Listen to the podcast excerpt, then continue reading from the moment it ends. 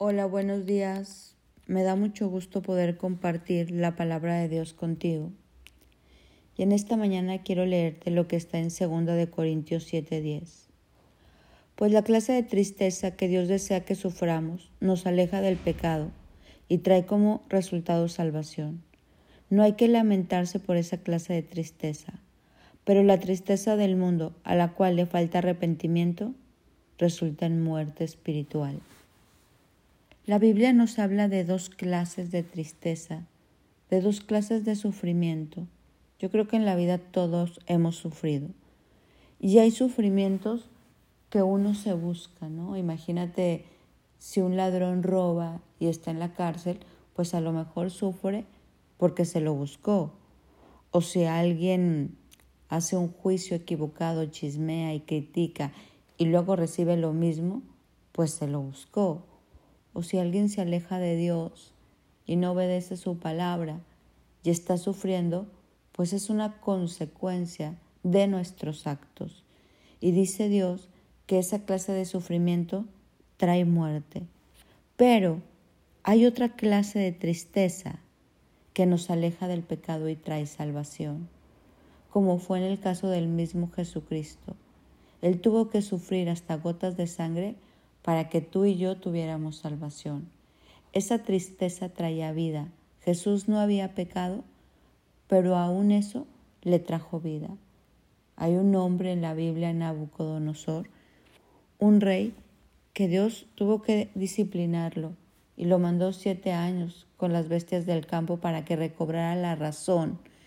Y entonces cuando recobró la razón pudo volver a su trono. Pablo y Pedro estuvieron en azote.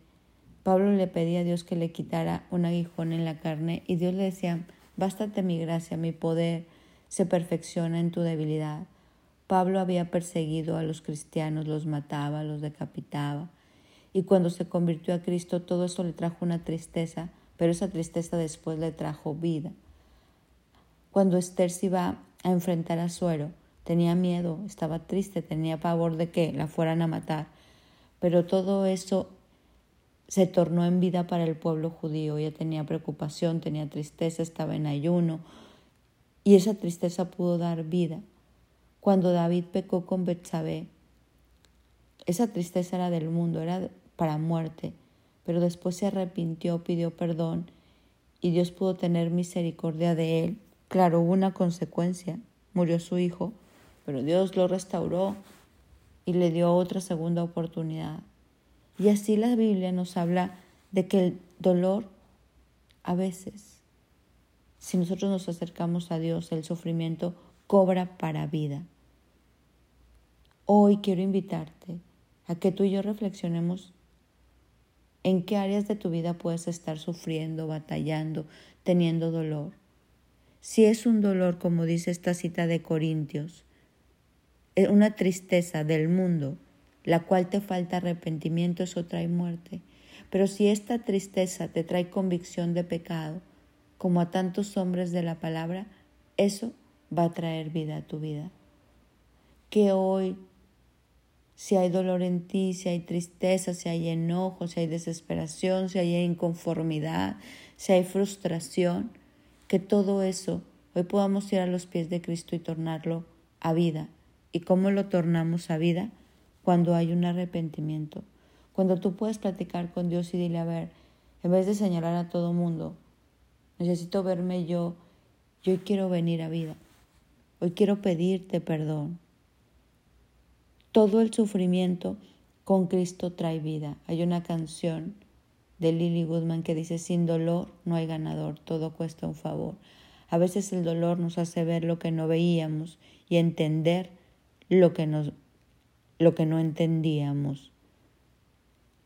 Mira, las lecciones más profundas en la vida no es cuando uno está en la fiesta, no es cuando todo está bien. Las lecciones de la vida es cuando hay un dolor. El dolor nos hace reflexionar, nos da crecimiento, nos da intimidad. Casi siempre la gente va corriendo a Dios cuando está en sufrimiento. Hoy quiero invitarte a que si hay dolor, sufrimiento, lo transformes.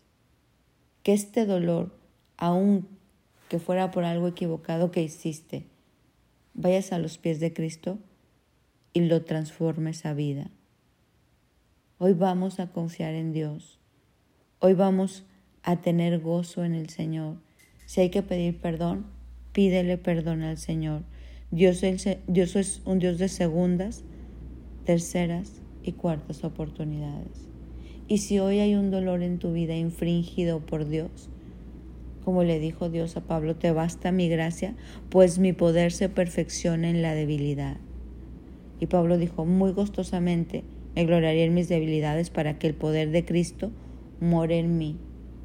La Virgen María a lo mejor tuvo dolor al ver a su hijo crucificado, al ver todo lo que iba a pasar, pero eso venía de parte de Dios. Él escogió, tuvo que sufrir. Cuando José fue escogido por Dios, y Dios tenía que trabajar en él y vivió en el pozo y en el palacio y toda esa persecución de sus hermanos era un dolor infringido por Dios. ¿Por qué? Porque a través de ese dolor José iba a formar carácter para poder hacer lo que estaba llamado a hacer. Y es ahí donde Dios dice, si yo estoy infringiendo este dolor, pero este dolor te va a fortalecer y mi gracia se perfecciona en tu debilidad. Entonces, hay sufrimiento que trae vida a nuestra vida. Hay sufrimiento para vida y hay sufrimiento para muerte. Entonces hoy tornemos, tornemos y que si hoy, hoy tú estás sufriendo, ya sea por algo que hiciste o porque Dios está trabajando contigo, vamos a los pies de Cristo y vas a ver cómo de aquí vas a salir victorioso como Cristo, de muerte a vida, a resurrección, a poder y autoridad. Mi nombre es Sofi Loreto y recuerda, sin dolor no hay ganador. Este dolor con Cristo te lleva a las grandes victorias. Bendiciones.